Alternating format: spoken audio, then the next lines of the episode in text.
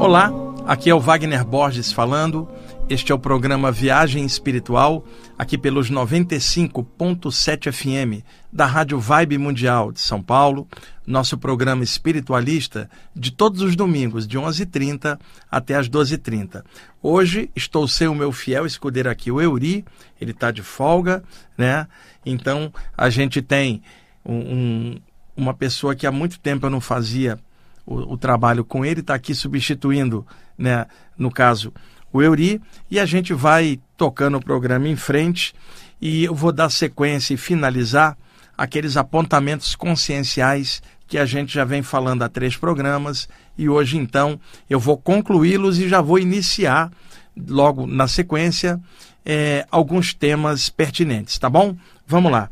É, antes da gente entrar a, a, nessa temática, embora seja um tópico que possa acrescentar muito, eu estava conversando com o Alê aqui no saguão da rádio.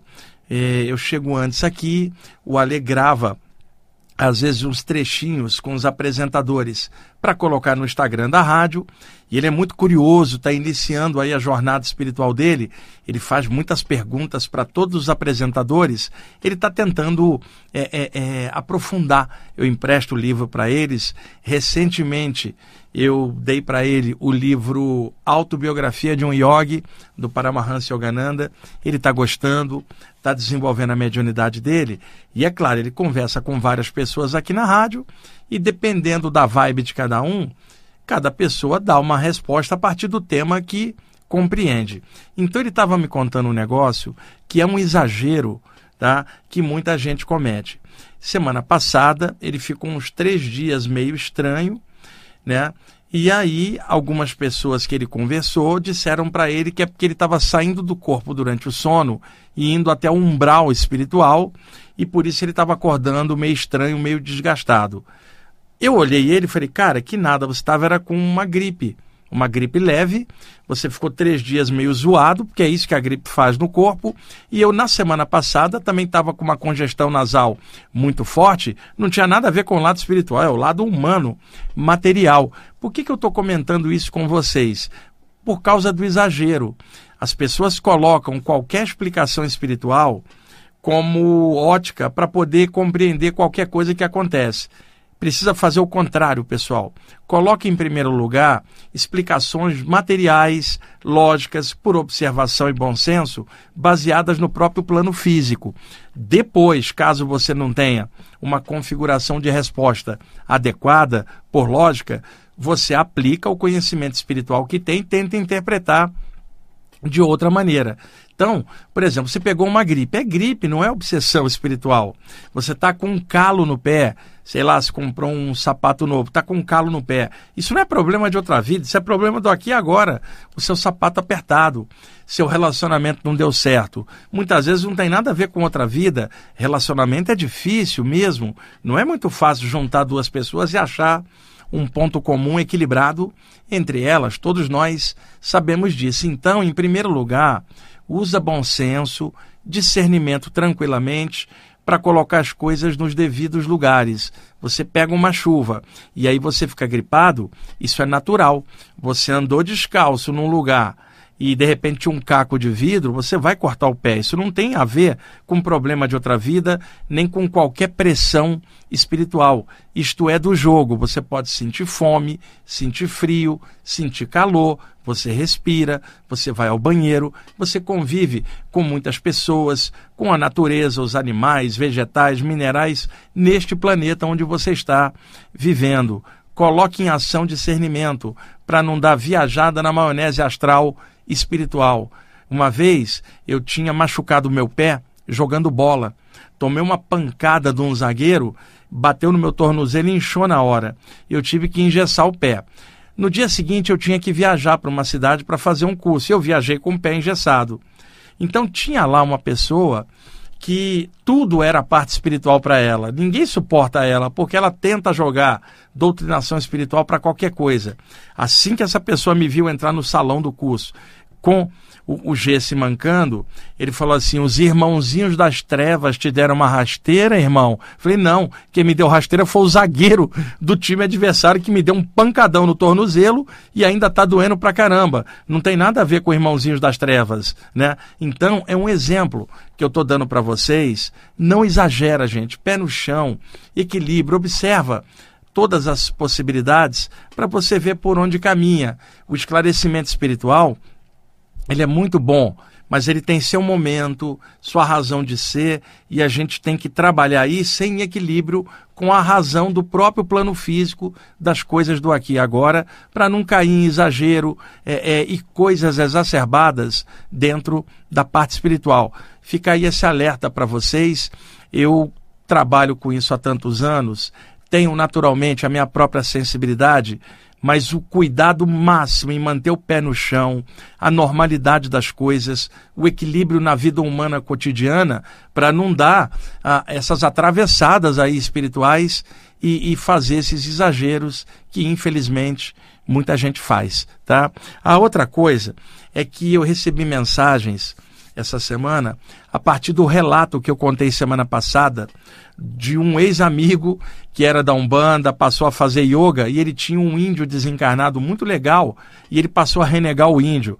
E é claro, ele podia ter mudado de área, todo mundo tem direito de mudar, mas ele, ao mudar de área, ele ficou arrogante e começou a criticar a área onde ele estava, achando que a mediunidade anterior, que tanto fazia bem para ele, e para tantas pessoas era uma coisa do ego dele, quando na verdade era o ego dele dizendo tudo isso no momento presente. E deu uma repercussão, muita gente agradecendo eu ter feito esse relato, porque isso as fortaleceu em suas sendas. Então deixe-me contar mais um relato de índio e de umbanda, porque dá uma repercussão bem legal e traz esclarecimento também.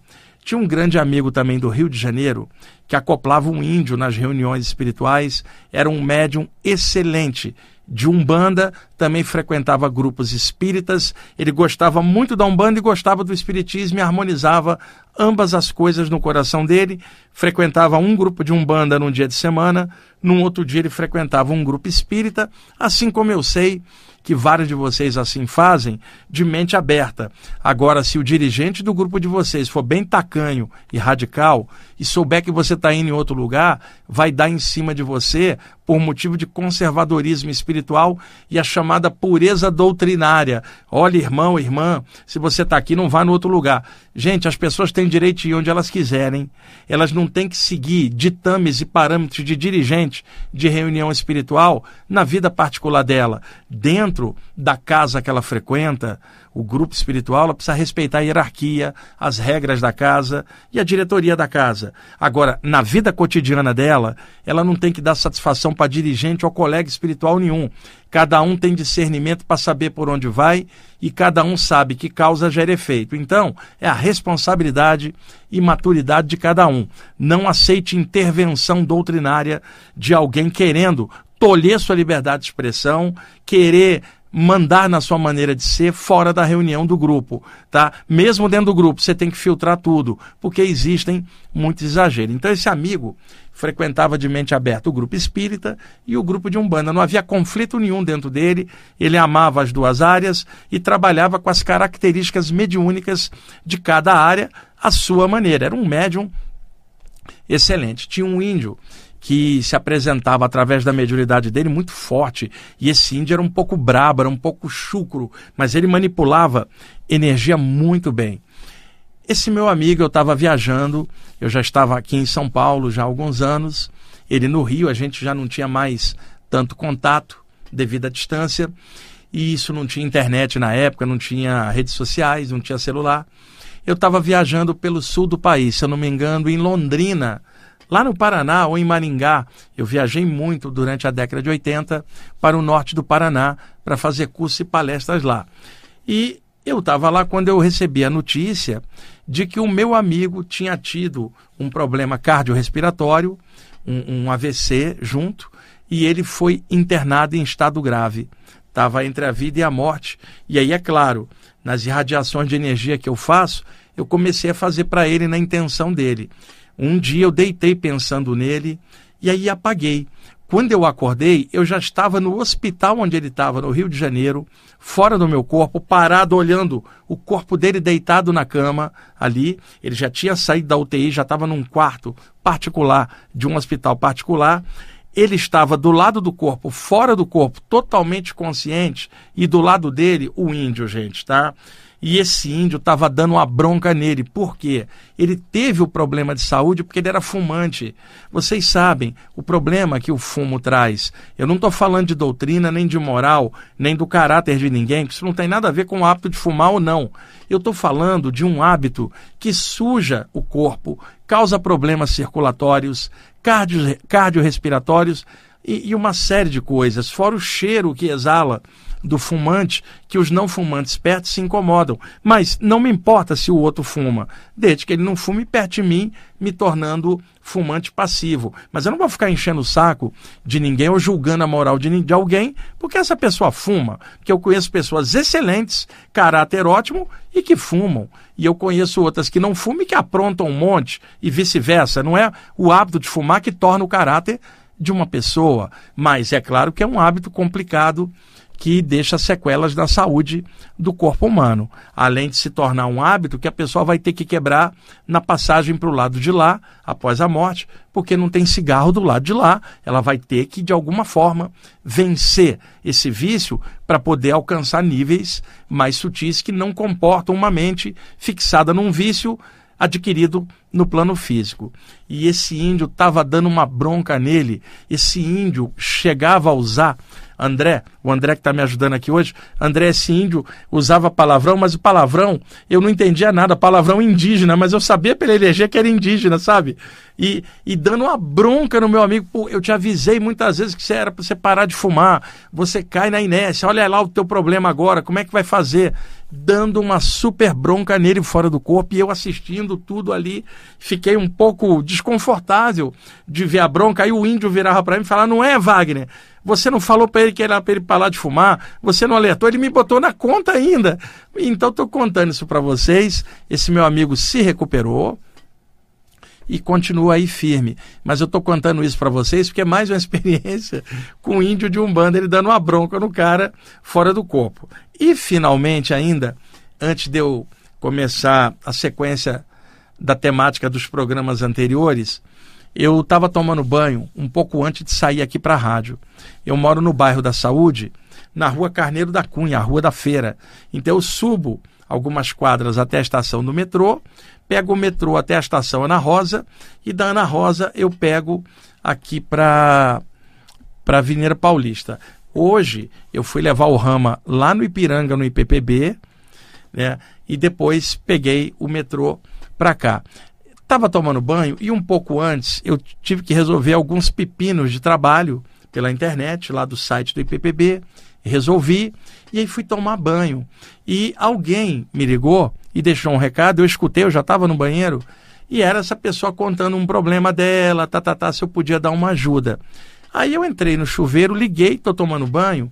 E eu costumo fazer o seguinte, pessoal: eu curto o banho eu, eu presto atenção na água caindo, eu imagino que é luz, a água tem alta condutibilidade energética. Então, para mim, tomar banho é um exercício de bio energização.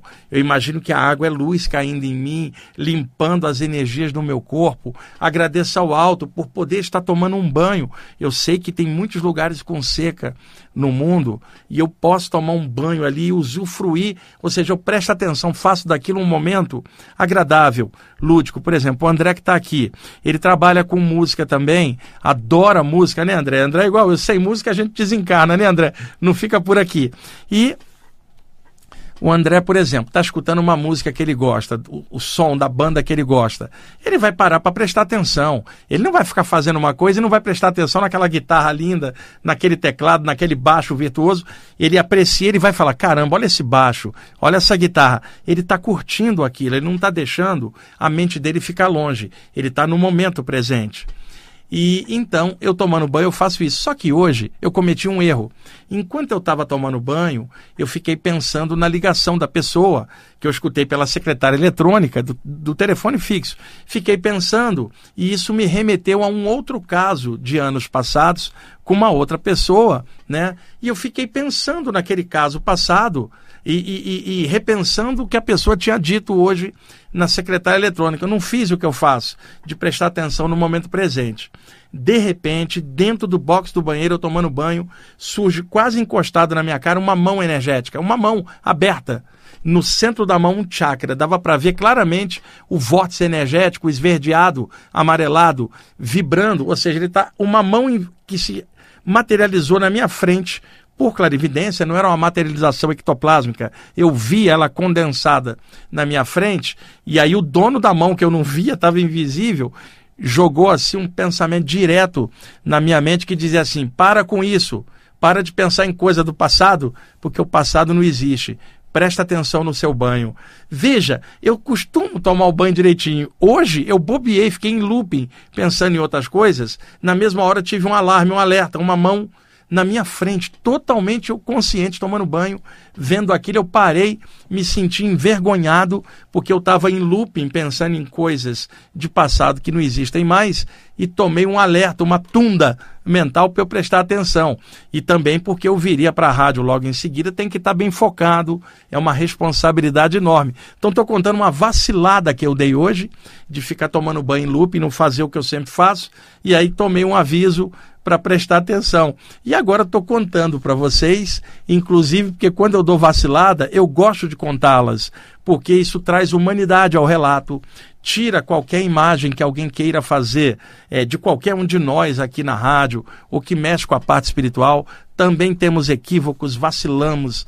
Nenhum de nós é mestre em nada, não somos mestres nem de nós mesmos. A gente está é, trabalhando, tentando clarear, e mesmo os melhores, mesmo seres de luz, podem errar. Só Deus não erra. Se seres de luz podem errar, imagina a gente aqui embaixo ainda, na prova aqui, tendo que aprender tanta coisa. Então, ao longo dos anos, quantas rateadas eu coloquei aqui para vocês, minhas aqui, contando experiências que me ensinaram bastante. Hoje eu tomei esse alerta, já não vou cometer esse erro de novo, vou voltar ao meu normal. Não, deixa eu focar aqui no banho, nessa água, agradecer a luz que, que, que me deu a vida, agradecer de estar tomando um banho, daqui a pouco eu vou para a rádio fazer um programa com responsabilidade, com esclarecimento espiritual e agradeço a Deus por isso e a diretoria da rádio também por me permitir estar aqui fazendo o programa e os meus colegas aqui da técnica que também sem eles não teria nem como irradiar o programa para vocês. Bom, vamos lá para eu concluir os apontamentos conscienciais que fizemos já três programas hoje. É um pedacinho só que falta, tá? Vamos lá. Falar de agradecimento no momento auspicioso é fácil. Difícil é agradecer no momento complicado.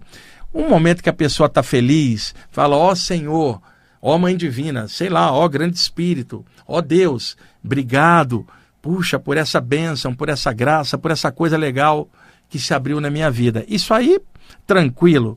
Agora, eu quero ver agradecer num dia muito difícil, que as coisas não deram certo, você está desgastado, desgastada, e aí você, fim do dia, ergue o pensamento, ainda agradece esse dia, cheio de lições amargas, mas que vão dar experiência para viver ao longo da vida, porque a gente aprende no acerto e no erro na vitória e no fracasso, a gente vai aprendendo, as pessoas que têm mais idade aqui na matéria vão poder dizer a vocês mais jovens que estão ouvindo o programa que ao longo da vida acontecem reveses que na hora machucam, doem. Passado algum tempo, a pessoa tira a lição e amadurece com aquilo e cresce. Pode perguntar às pessoas que atravessaram muitos anos aqui na Terra e hoje estão com idade e que aproveitaram a experiência e amadureceram, o quanto os reveses e erros as ajudaram a aprender a fazer melhor as coisas. É claro que eu estou falando de gente que envelheceu na matéria, mas manteve a mente consciente e aprendendo e amadurecendo.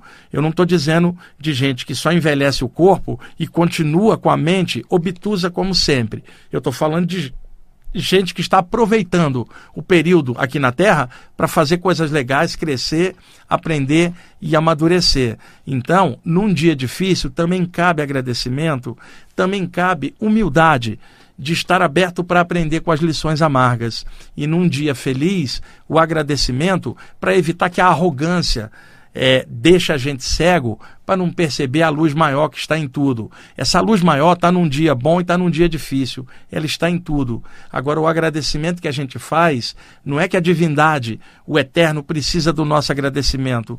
Nós é que precisamos agradecer para romper a barreira da arrogância da gente, do próprio ego, e assim nos abrirmos para a luz infinita que traz o fluxo para tudo melhorar dentro e fora da gente. Vamos lá, gente. Falar de paz e luz durante uma reunião espiritual é fácil. Difícil é manter isso como estado de consciência no dia a dia.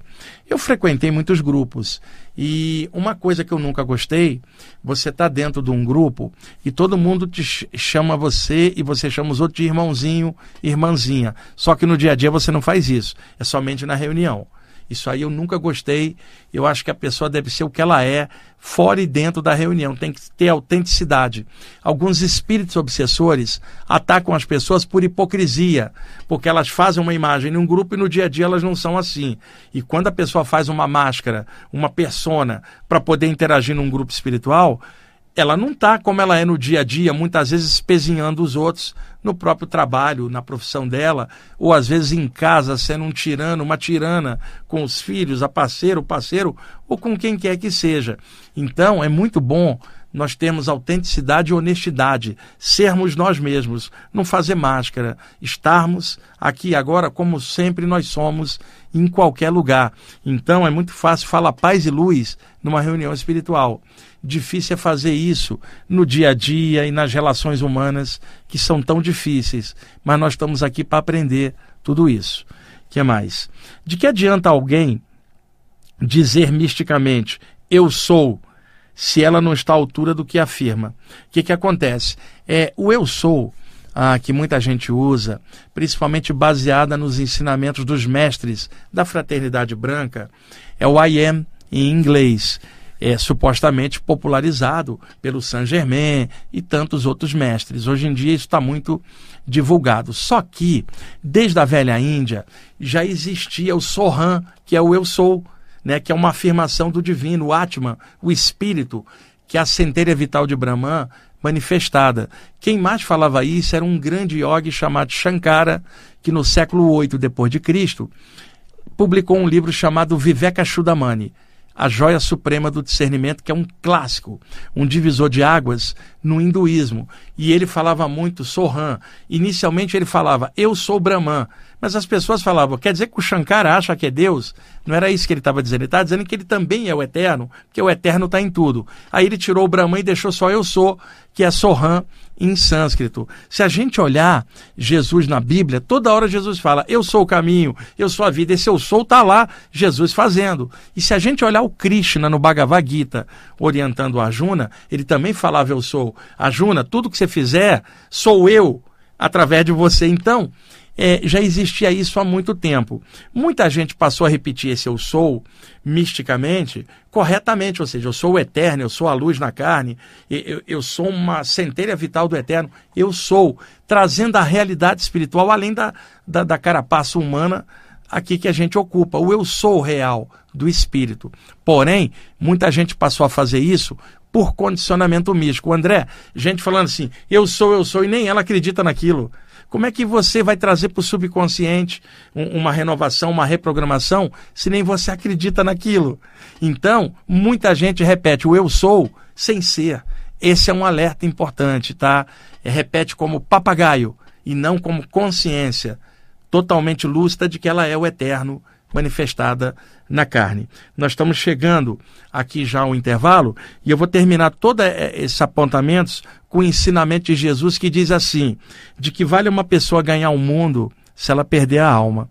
Daqui a pouquinho a gente volta, depois da vinheta do intervalo, aí já vou mudar o tema aqui, tá bom?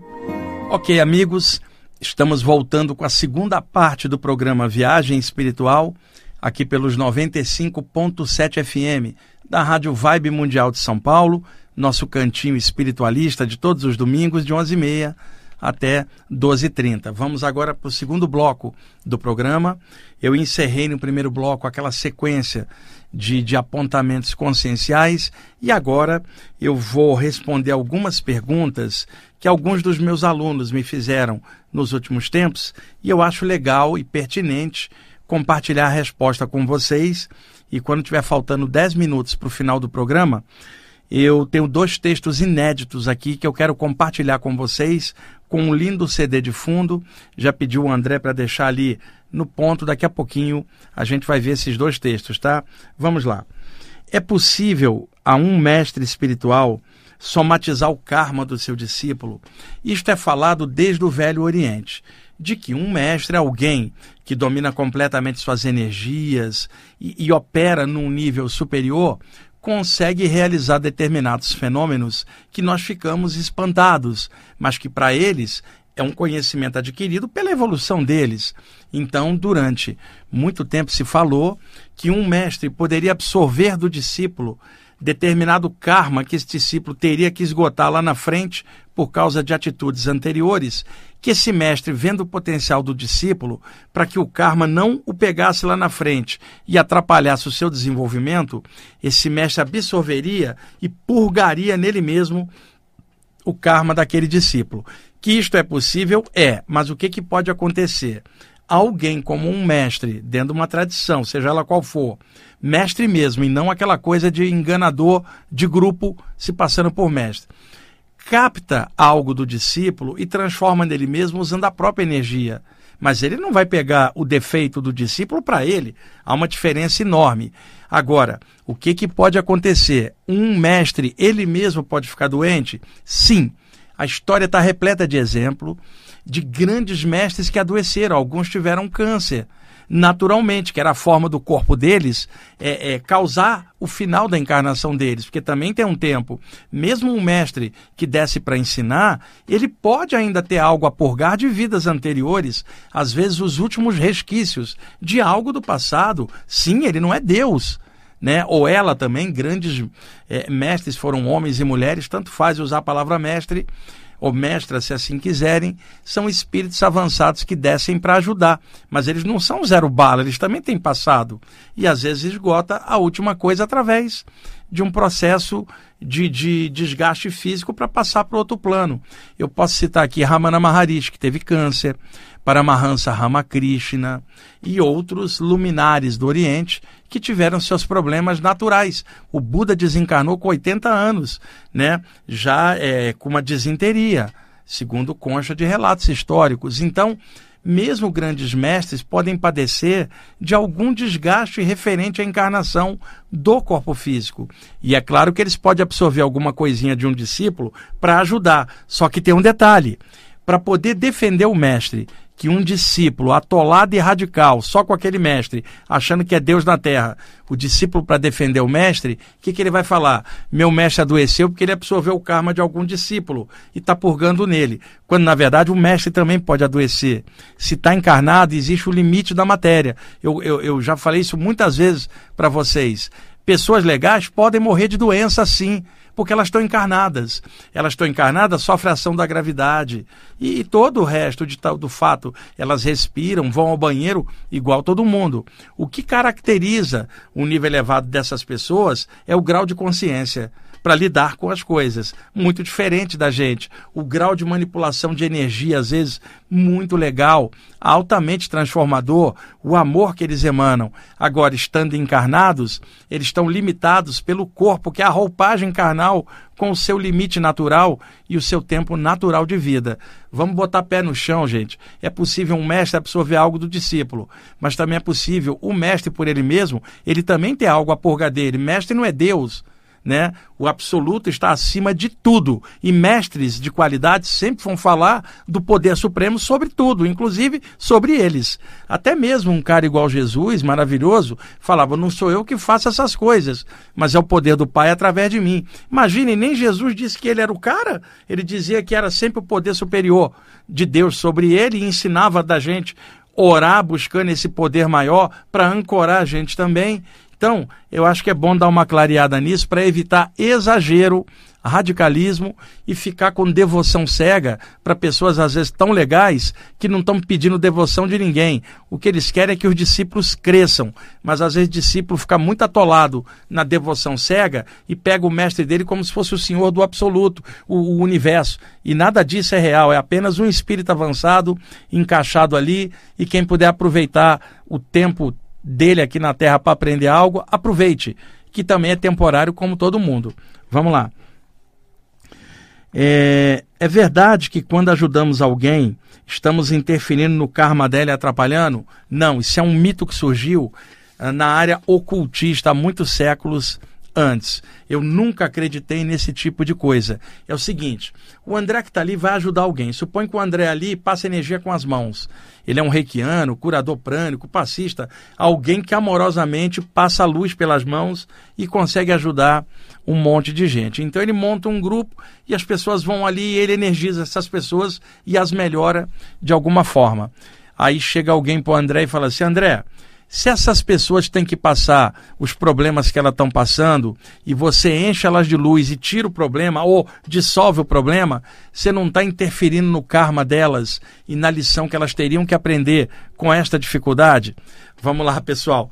Veja só, nós somos pequenininhos. O nosso planeta é pequeno diante do infinito e nós somos menores ainda. Estamos sujeitos às leis da natureza. Existe a gravidade achatando a gente aqui no solo. Nenhum de nós voa com o corpo físico. Temos necessidades físicas, fome, frio, sede, necessidade de descanso a Terra turbilhona pelo espaço, girando em seu movimento rotatório infinito. Nós estamos aqui dentro aprendendo, né? E indo em frente e submetido às leis da natureza do planeta.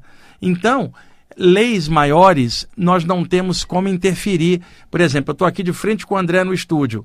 Aí eu e o André vamos nos concentrar e falar assim: vamos anular a gravidade? Como, André? Que a gente vai anular a gravidade? Nós dois somos pequenininhos, a lei da gravidade é uma lei da natureza aqui no planeta. Outra, tudo é energia, qualquer coisa material é energia em graus diferentes de condensação. Então, na natureza, causa gera efeito. Isso não é uma religião ou uma doutrina. Causa gera efeito, isso é uma lei da natureza. Toda causa gera efeito e todo efeito busca sua causa.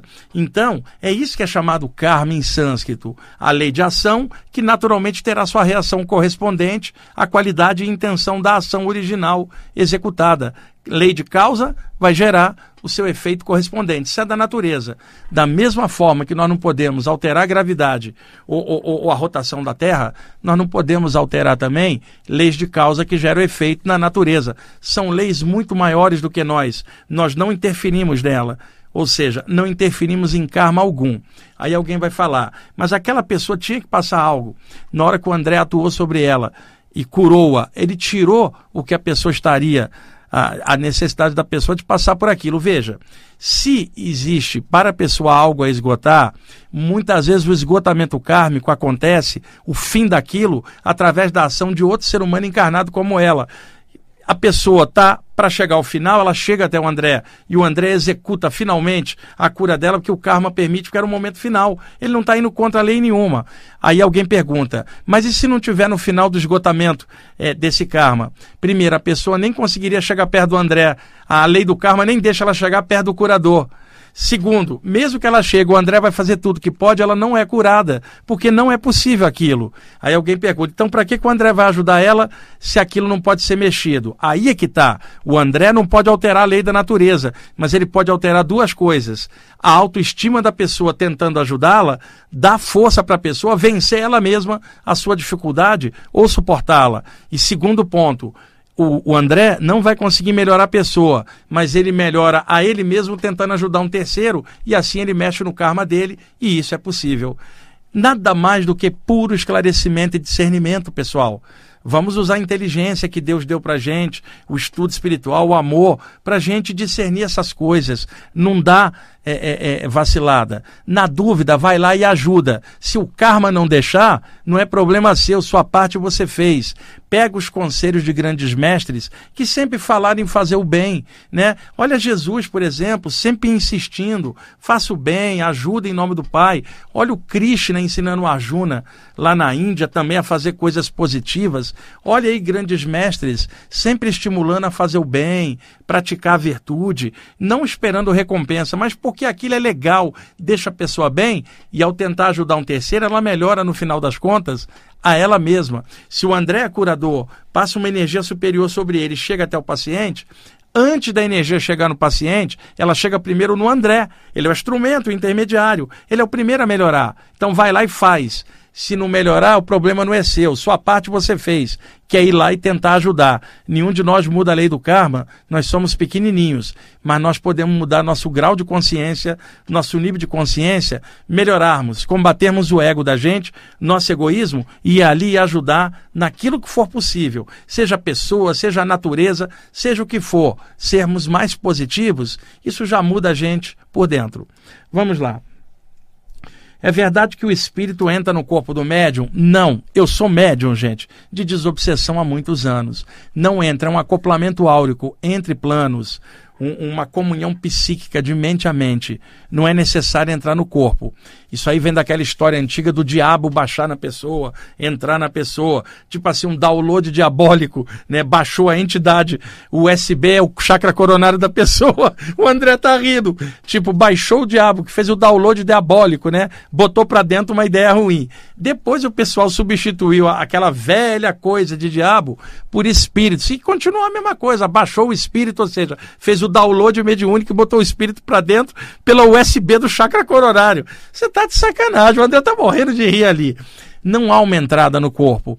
Mesmo aqueles médios que falam, mas parece que ele interpenetrou a mim inteiro, é uma interpenetração de energética. Estamos falando de um corpo espiritual, não de um corpo material que tem uma condensação energética diferente e interpenetra naturalmente as energias do corpo físico, fazendo então um acoplamento áurico. Porém, né, tem uma exceção. Nas saídas do corpo podem ocorrer fenômenos mediúnicos. O espírito mentor pega o médium, coloca ele num estado passivo, um estado alterado, e traz uma outra presença espiritual e acopla com ele para dali fazer o trabalho mediúnico fora do corpo. Ou seja, uma incorporação fora do corpo, um fenômeno de psicofonia fora do corpo. Ali, fora do corpo, há uma sensação de interpenetração absoluta, parecendo que o corpo espiritual da entidade com a pessoa projetada torna-se um só. Mas essa sensação dentro do corpo aqui não é dessa forma, porque tem um corpo humano na jogada, que não é espiritual, é energia condensada do plano material. Eu já ouvi gente falar de superincorporação, que entrava. Eu nunca vi isso nesses anos todos como médium. Vocês podem pesquisar a literatura sobre esses temas em geral. Não é assim. O que existe é má informação ou interpretação errada, um médium hipersensível, ele vai afirmar que o espírito entrou nele, mas esse médium às vezes não sabe o que é energia, não sabe o que é um chakra, não está aprofundando, sabe aquele médium que sente tudo, mas não entende nada e por isso não pode explicar nada para ninguém, que nem ele mesmo sabe. Fala assim, ah, eu sento ali e baixo o cara. Não é assim. Você tem que entender o que está fazendo. É uma interpenetração de campo energético, que não é o mesmo de entrar na carcaça de alguém. Agora, fora do corpo, essa interpenetração, ela é é mais profunda e dá uma sensação que um entrou no outro, porque aí estamos falando de corpos extrafísicos dotados de alta plasticidade e por isso dá essa mescla parecendo que um integrou o outro, enquanto que aqui o corpo humano é fixo, é uma energia condensada no plano material, tá? Espero estar tá bem sendo bem claro nas explicações e levando em conta, eu não sei tudo, mas alguns temas que a gente se aprofunda ao longo dos anos, dá para ver claramente algumas coisas. E é nessa base que eu estou tentando explicar para vocês e outros médiums responsáveis e sérios vão também afirmar a mesma coisa para vocês. Mas vai ter sempre um falando, como já me falaram, de superincorporação, que a entidade entrou sim. Vai ser 1% no meio de 99%, outros dizendo o contrário. Então, olha pela média, claramente dá para ver que não é isso. Agora, eu pedi o André. Eu vou deixar até tem outras perguntas aqui bem interessantes para o próximo programa. Eu estava semana passada em Aracaju, onde eu fui participar de um congresso no grupo Águas de Aruanda, que estava inaugurando uma casa de assistência para idosos e crianças especiais. Eu fui com a Mônica de Medeiros, a Margarete Áquila, fizemos um evento lindo lá. Há vários anos que nós vamos fazendo. Toda a renda do evento foi para a construção dessa casa de caridade que agora finalmente foi fundada. Tanto eu, a Mônica e a Margarete, ao longo dos anos, fomos ajudando e ficamos muito contentes de, de participar de um trabalho desse. E lá, no dia da inauguração, enquanto a Margarete estava fazendo a apresentação, tocando harpa e cantando, eu escrevi dois textos. Na verdade, um no quarto do hotel e o outro ali na hora. Foi uma emoção. Eu vou ler os dois na sequência para vocês, usando a trilha sonora de dois músicos americanos, o Tom Barabas, que é um tecladista New Age, e o Jim Evanson, que é um flautista muito inspirado, é o CD Soaring. Nós vamos escutar duas músicas aqui, CD sempre trago o original para cá, e eu vou lendo com a música de fundo. Primeiro, um daqueles textos, Há Algo Mais, Um Amor, Uma Luz, que vai ficar no segundo volume do livro. Está inédito, nem passei a limpo os textos, pessoal tá? Estão ainda no sem correção. Então, vamos lá? Há algo mais, um amor, uma luz.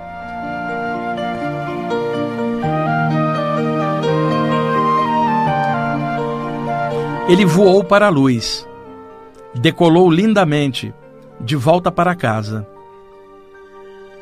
Depois das provas no mundo, a liberdade tão almejada. Sim, liberdade de quem venceu a si mesmo. Ela também voou para a luz, tal qual borboleta para fora do casulo. Singrou as pistas estelares, feliz consigo mesma. Sim, viajou rindo muito de tudo. Eles hoje brincam lá no céu e se lembram e torcem por aqueles que vivem na terra eles continuam amando, como sempre. Ah, eles rodopiam pelas estrelas, felizes. Aumenta só um pouquinho, André. Isso. Sim, pois há algo mais: um amor e uma luz. Eles pensam, eles sentem, eles dançam, eles amam e vivem eles, eles caminham pelos campos etéreos do infinito, pois venceram a si mesmos.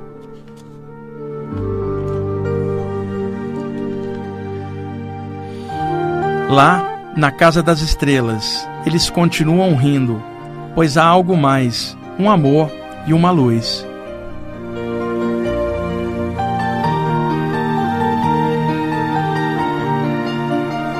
E agora eu vou ler o segundo texto, que não tem nem título. E quando eu acabar, aí eu vou parar de falar, deixar a música no, até o finzinho e fecha com a vinheta, tá, André? Faz favor. Vamos lá. Quando o amor bater na porta do seu coração, atenda-o e desperte.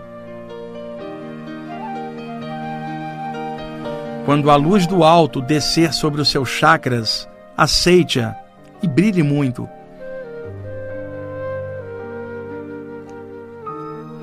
Quando a espiritualidade chamar, se inspire e faça o bem sem olhar a quem.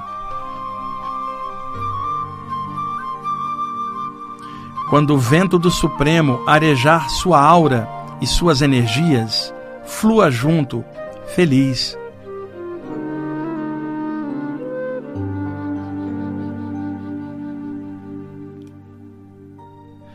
Quando a passagem do tempo trouxer rugas ao seu rosto, compreenda, é a época da colheita da sabedoria em sua vida.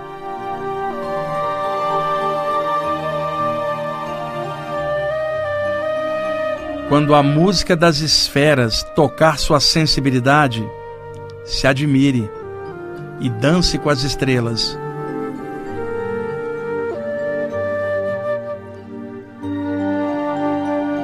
Ah, quando tudo isso chegar, se admire mais ainda e apenas diga: que bom estar aqui.